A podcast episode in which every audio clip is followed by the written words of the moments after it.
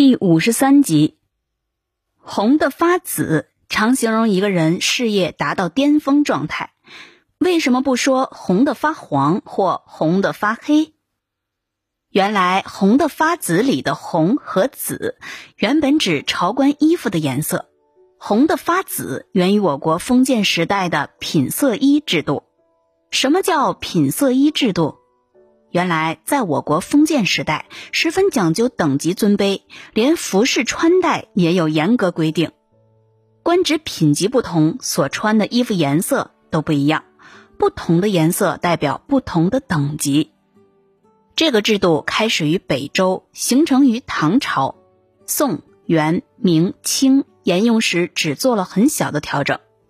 就唐代而言，官分九品，三品以上穿紫色。四品深红，五品浅红，六品深绿，七品浅绿，八品深青，九品浅青。所以着紫穿红的人都是身居高位的达官贵人，经常出入朝廷，被人们尊重。所以人们形容一个人官运发达了，就说他红了，红的发紫，大红大紫，那就是更进一步了。如果一个家族有许多做官的，还被称为满门朱子，红和紫都是事业好的象征。至于那些穿青色衣服者，则是官职卑微的人。白居易有“江州司马青衫湿”的诗句，其中就包含了遭贬时官职低微的意思。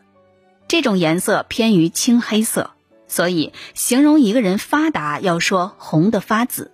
不能说红的发黑，黑不是发达了，是被贬了。至于为什么不用红的发黄呢？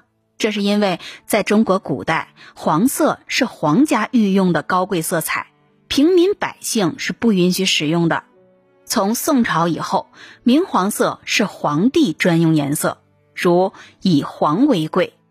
所以，一个人臣再发达，也不能说红的发黄，那就是大逆不道了。